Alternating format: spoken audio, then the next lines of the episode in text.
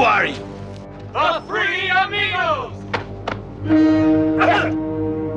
Arriba!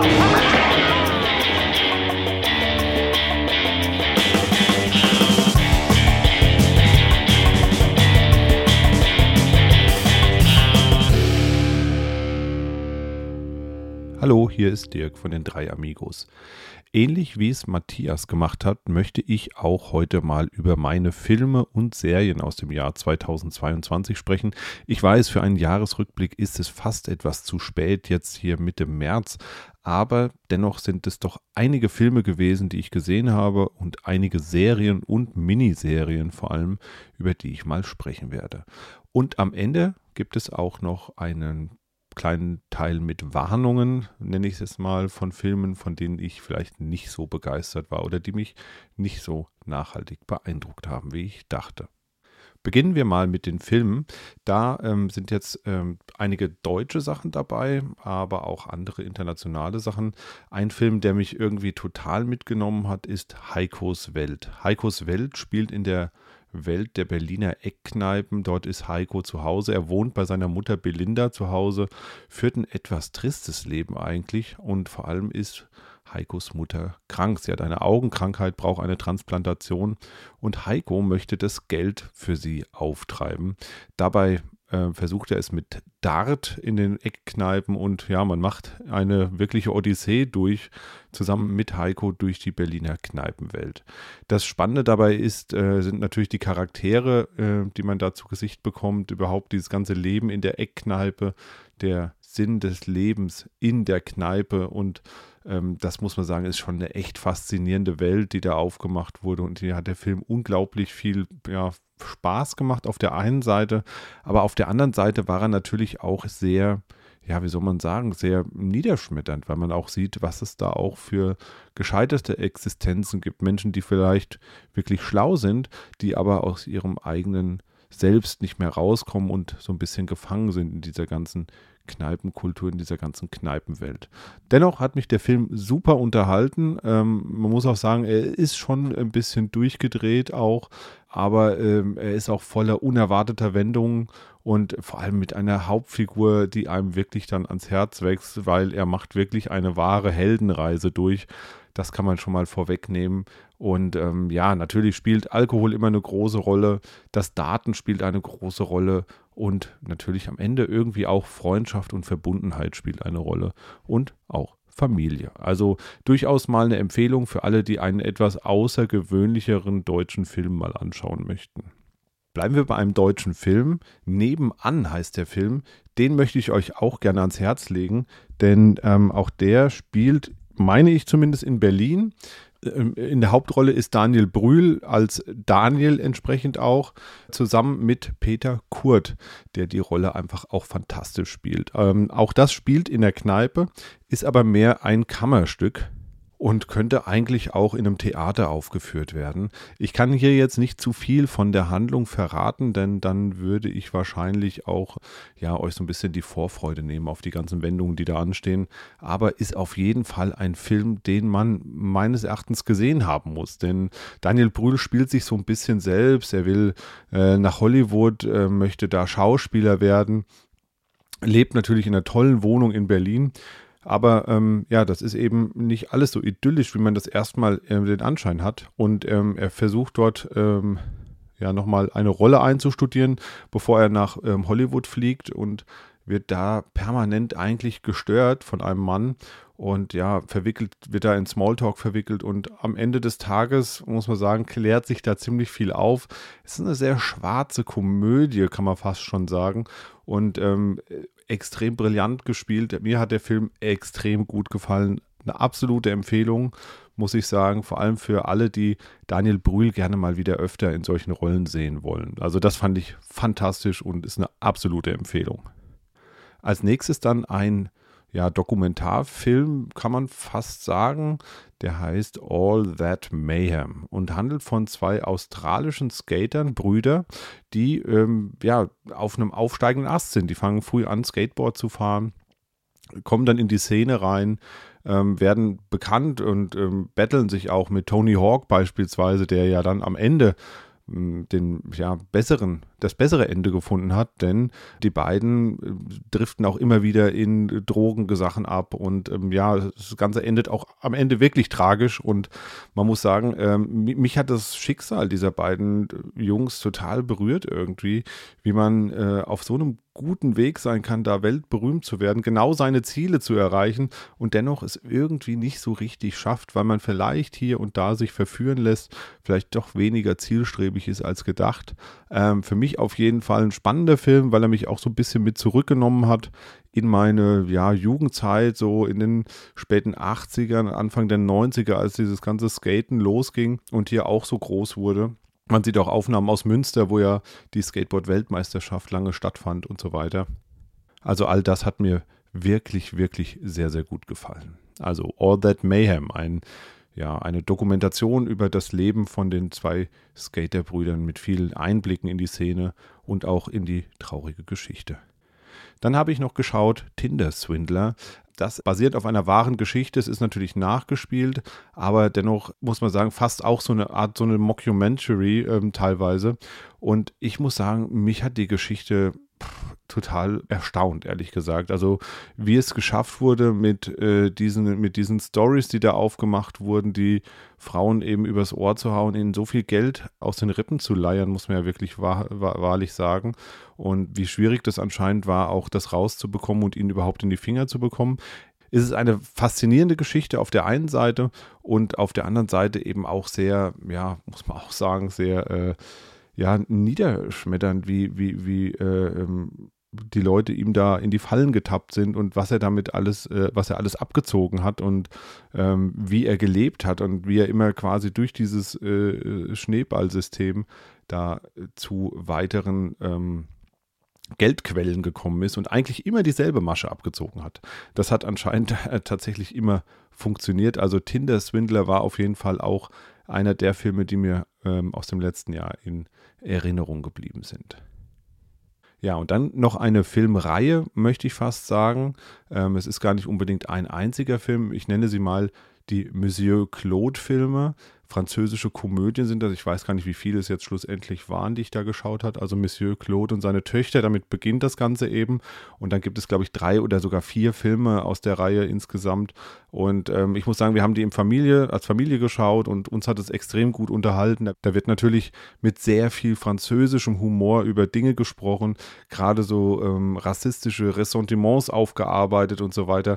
Das war schon äh, sehr gut gemacht und hat mich sehr, sehr gut unterhalten. Es sind ein paar richtig gute gute Szenen dabei.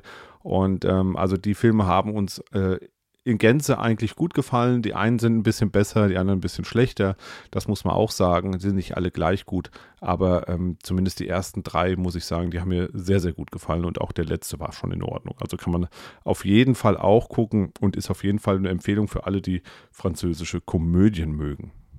Und dann noch ein Film, den ich zum wiederholten Male gesehen habe, ist auch schon ein bisschen älter aus dem Jahr 2016, habe ich mir aber letztes Jahr auch nochmal angesehen, und zwar War Dogs. War Dogs handelt von zwei ja, ehemaligen Schulfreunden, die wieder zusammenfinden und die einfach sagen, okay, wir müssen irgendwie Kohle verdienen ähm, und überlegen sich dann, na gut, dann handeln wir eben mit Waffen.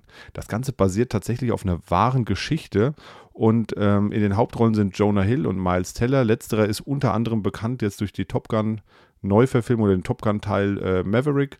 Da war er mit dabei. Und ähm, natürlich auch aus dem Film Whiplash, wo er auch eine grandiose Rolle gespielt hat. Der Film ist, muss ich sagen, hm, vielleicht nicht jedermanns Geschmack, weil er schon auch einen ziemlich derben Humor zum Teil hat, derbe Sprache hat, aber er erzählt diese Geschichte so wunderbar und ich gucke ihn so gerne und er unterhält mich jedes Mal wieder. Ich habe ihn jetzt bestimmt vier oder fünf Mal gesehen das ist auf jeden Fall ein Film, den man immer wieder gucken kann, der diese Geschichte so wunderbar erzählt und transportiert, diese fast schon unglaubliche Geschichte von den zwei Jungs, die ausziehen, um den größten Waffendeal der Geschichte einzutüten und dann gar selber durch die Wüste fahren und Waffen schmuggeln. Äh, fast schon unglaublich und unfassbar, mit äh, ja, welcher Blauäugigkeit die zwei daran gegangen sind und wie einfach sie eigentlich diese ganzen Deals eingefädelt haben. Also auch der Film hat auf jeden Fall bei mir Eindruck hinterlassen, sonst hätte ich ihn auch nicht schon so oft geguckt. Und wer ihn noch nicht gesehen hat, der äh, sollte ihn sich auf jeden Fall angucken. Ähm, denn das ist ähm, aus meiner Sicht einfach wunderbar erzählt und diese unglaubliche Geschichte einfach toll als Film wiedergegeben. Kommen wir zu den Serien. Da habe ich es jetzt so ein bisschen aufgeteilt. Ich habe relativ viele Miniserien geguckt letztes Jahr. Ähm, allerdings auch ähm, die eine oder andere Serie, die ich hier nochmal ähm, nennen möchte. Auf der einen Seite war The Crown Staffel 5 letztes Jahr eine der Serien, die ich geschaut habe. Und ich muss sagen, ich habe, als ich die erste Staffel von The Crown gesehen habe, nicht viel erwartet davon und bin belohnt worden. Belohnt worden mit einer Serie, die mich mitnimmt in eine Welt, die irgendwie bisher verschlossen war und die sich jetzt durch diese Serie einfach geöffnet hat. Also das äh, muss ich wirklich sagen. Das hätte ich auch nicht erwartet. Ich bin überhaupt kein Fan von diesen ganzen Royals-Geschichten. Das interessiert mich eigentlich auch gar nicht. Und dennoch fand ich die Serie so unglaublich faszinierend. Das ist auch eine der teureren Serien. Ich glaube 13 Millionen pro Folge in etwa äh, in Staffel 5. Ähm, sehr opulent ausgestattet das Ganze. Ähm, sehr ja, schwierige und aufwendige Dreharbeiten natürlich und man muss sagen, gerade in Staffel, ich glaube in 4 geht es schon los, auch in Staffel 5 dann natürlich Prinzessin Diana dargestellt von einer unglaublich talentierten Schauspielerin und man hat das Gefühl, sie ist ihr aus dem Gesicht geschnitten, zumindest in der Serie. In echt sieht sie ihr gar nicht so ähnlich, aber sie spielt das so unglaublich gut. Ähm, da muss man wirklich sagen, Hut ab. Das ist wirklich eine ganz große Leistung gewesen. Und den Namen der Schauspielerin möchte ich natürlich nicht unerwähnt lassen. Es war Elizabeth Debicki, die äh, Prinzessin Diana gespielt hat und ähm, auch ihren Mann Prince Charles, gespielt von Dominic West, muss ich sagen, das war wirklich auch eine Rolle, äh, wo ich irgendwie das Gefühl hatte, der spielt es so toll. Ähm, er sieht ihm auch gar nicht so sehr ähnlich, wenn man ihn jetzt sieht, aber er hat diesen Habitus und diese Art und Weise, wie er sich bewegt, äh, so gut rübergebracht. Da muss ich sagen, es war schon wirklich sensationell. Dann haben wir noch eine Serie geschaut, Queen of the South. Ein wunderbarer Titel für alle Deutschen zum Aussprechen diese Serie, muss ich sagen, ja, habe ich mal angefangen, ähm, weil ich dachte, ja, gucken wir halt mal rein, wie es so ist. Handelt von einer jungen Frau, die ähm, als ähm, Geldwechslerin arbeitet in Mexiko und mit einem ja, bekannten Drogenboss zusammen ist. Ähm, der wird dann hochgenommen und sie rutscht dann äh, ja ins Drogenmilieu in den USA ab und baut aber dort ein riesen Imperium auf und wird eigentlich äh, selbst zur Drogendealerin und äh, zu einem Riesenunternehmen das Ganze. Ich muss sagen, die ersten Staffeln waren sehr, sehr gut. Ähm, gegen Ende war es mir dann doch zu, ähm, ja, zu gleichförmig irgendwie alles. Das hat mir dann nicht mehr so ganz so gut gefallen. Es war dann auch so ein bisschen vorhersehbar mitunter und hat sich auch in Teilen wiederholt.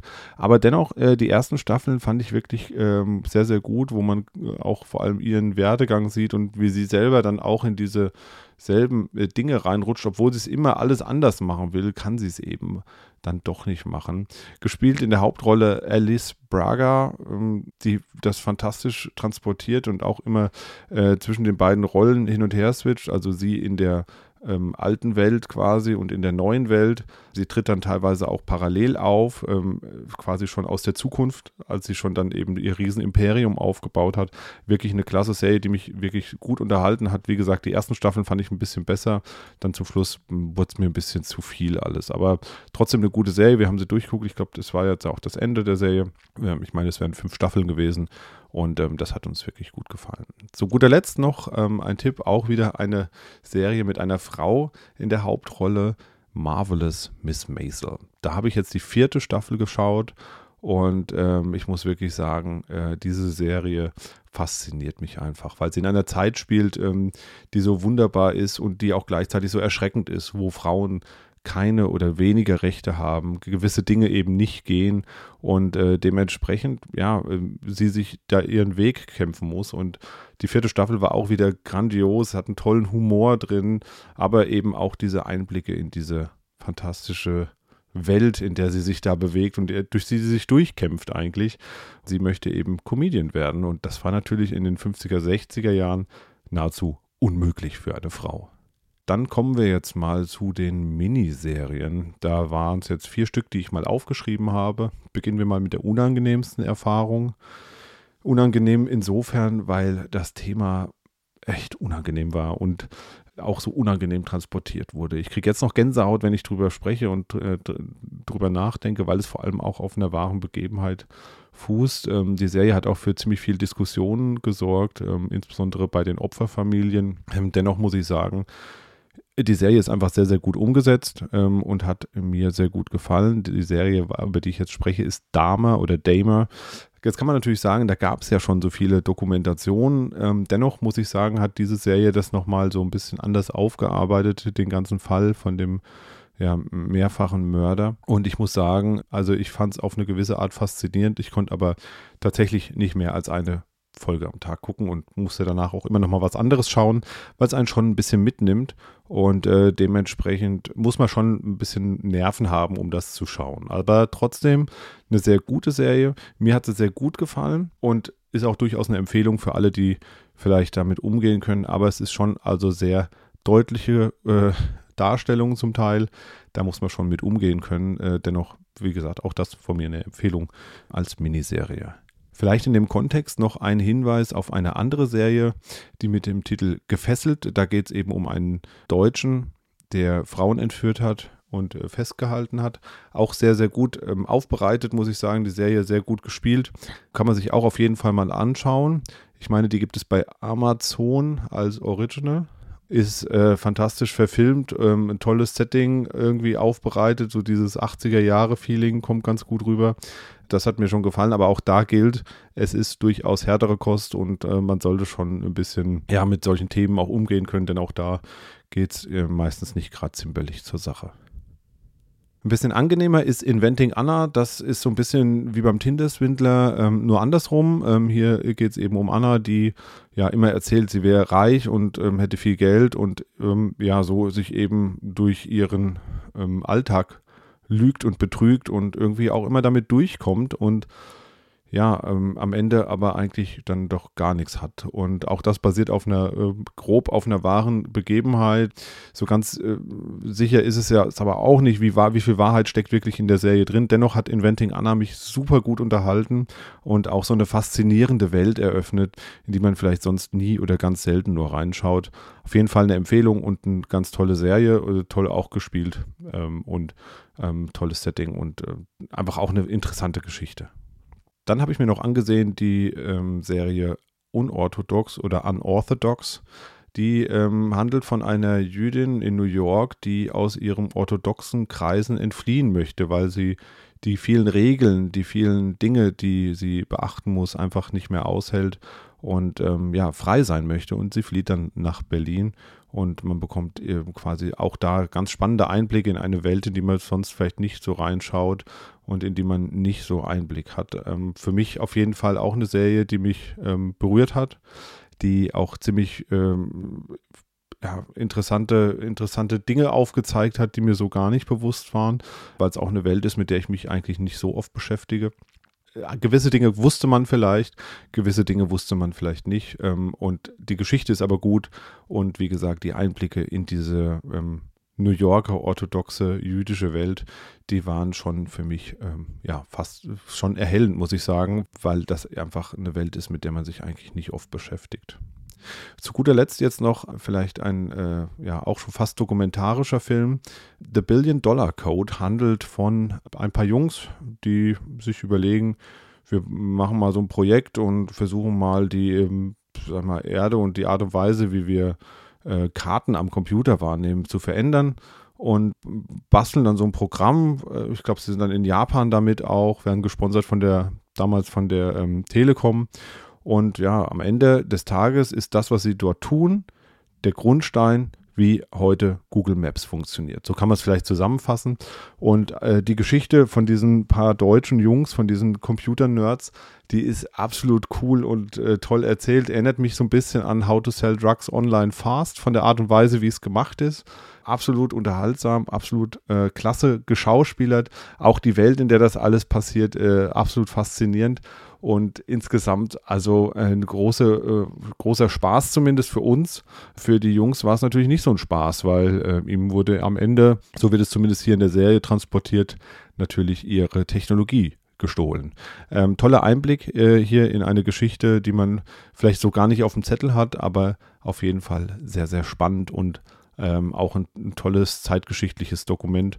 Ähm, auch da natürlich immer mit der Einschränkung viele dramaturgische Einflüsse vielleicht äh, äh, regieseitig vorgenommen, beim Drehbuch vorgenommen, also auch da natürlich nur so semi-dokumentarisch. Und in dem Kontext vielleicht noch ein Hinweis, ähm, auch wenn wir es erst dieses Jahr zu Ende geschaut haben, haben wir es Ende letzten Jahres begonnen. The Playlist, die Geschichte über Spotify.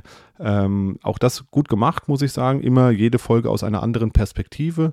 Das heißt einmal aus der ähm, Vision des Gründers, dann aus der Sichtweise einer Anwältin, aus der Sichtweise des Partners, der mitinvestiert hat und so weiter und so fort.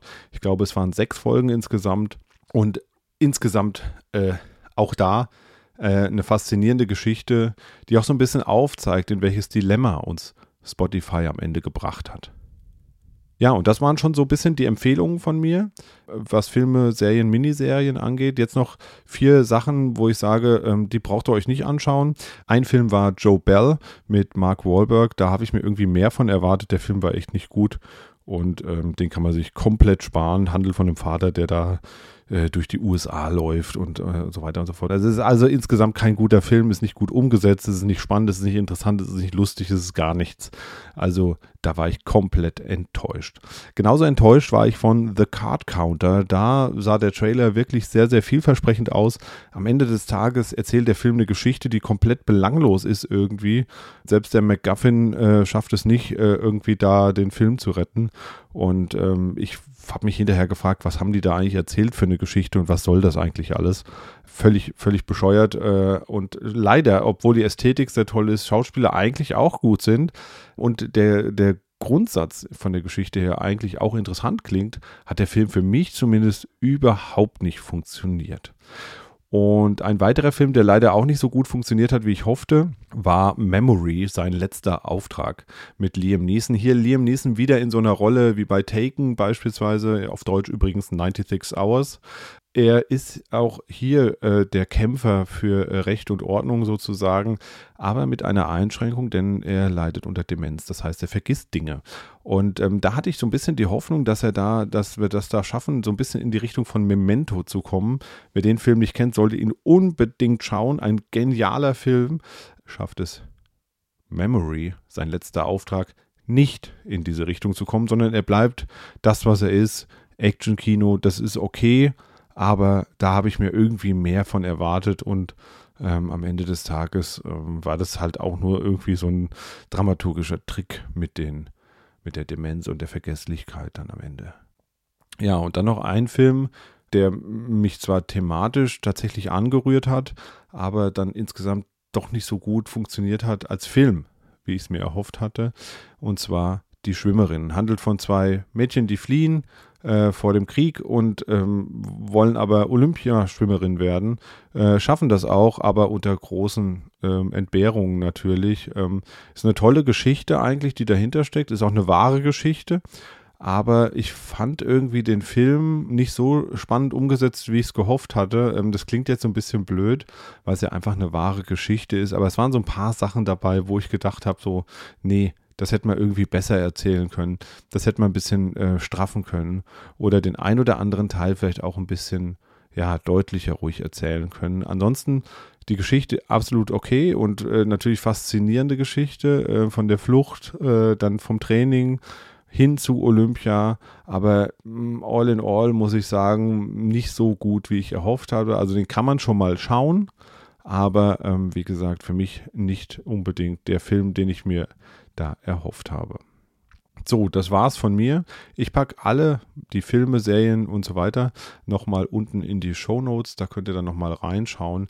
Ansonsten hoffe ich, ich habe euch gut unterhalten mit den äh, kurzen Einblicken in die Filme, Serien, die ich geschaut habe. Ähm, und äh, mich würde vor allem auch nochmal interessieren, was habt ihr davon geschaut und ja, was haltet ihr von den vier Warnungen, die ich jetzt ausgesprochen habe? Habt ihr davon Filme geschaut, die seht ihr es vielleicht ähnlich oder seht ihr es vielleicht anders und sagt, nee, da hast du was falsch verstanden.